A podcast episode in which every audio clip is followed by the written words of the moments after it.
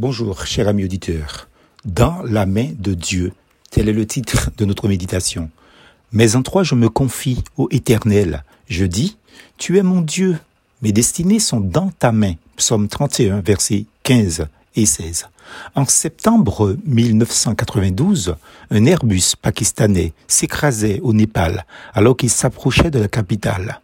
Les 166 passagers perdirent la vie. À Francfort, un avion qui devait transborder 13 passagers sur cet Airbus avait été retardé. Il est arrivé à l'aéroport de Katmandou, Népal, au Népal, quatre heures après l'accident de l'Airbus. Après coup, un étudiant de 32 ans disait Nous avions maudit ce retard de notre appareil. Cela signifiait une perte de temps de deux jours. Je n'ai jamais cru au destin, mais ce retard a sauvé nos vies. Un homme d'affaires japonais s'était fait enregistrer sur le vol de l'Airbus, mais il a été interdit d'accès car ses papiers n'étaient pas en règle. Là encore, était-ce le destin?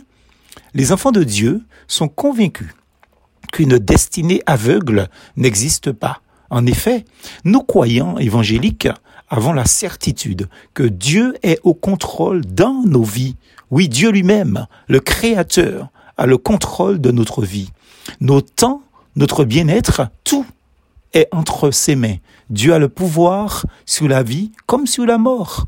La plupart d'entre nous n'avons-nous pas échappé à un moment ou à un autre, miraculeusement, à un accident, ou n'avons-nous pas été confrontés à la mort pendant quelques secondes? Spontanément, on s'est peut-être crié Merci mon Dieu. Et pour la première fois, on s'est rendu compte qu'une toute-puissance bien supérieure à nous et aux circonstances des événements ici-bas était à l'œuvre dans nos vies.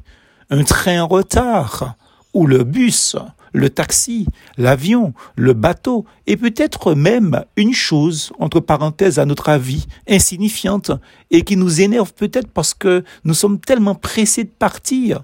Ça retarde notre départ de la maison, du bureau ou du chantier, sans parler de l'incertitude que nous impose le Covid-19. Pas de panique, nous dit Salomon. Si l'esprit de celui qui domine s'élève contre toi, ne quitte point ta place, car le calme prévient de grands péchés ou de grands dangers. Ecclésiaste chapitre 10, verset 4. En effet, car Dieu est au contrôle. Paul l'exprime autrement. Nous savons du reste que toute chose concourt au bien de ceux qui aiment Dieu, de ceux qui sont appelés selon son dessein. Romains chapitre 8, verset 28. Lorsque Dieu intervient d'une manière aussi remarquable, son désir n'est pas simplement de susciter notre merci, mais de nous amener à placer toute notre confiance en lui. Cela s'appelle la foi en Dieu. D'où ma publication du jour de ce matin je laisse mon Dieu gérer mon bien-être plutôt que de le confier à l'homme défaillant. Et j'ajoute l'homme pécheur qui ne sait pas lui-même solutionner ses propres problèmes, de sorte que je n'ai pas à prendre mon mal en patience. Plus force en Jésus.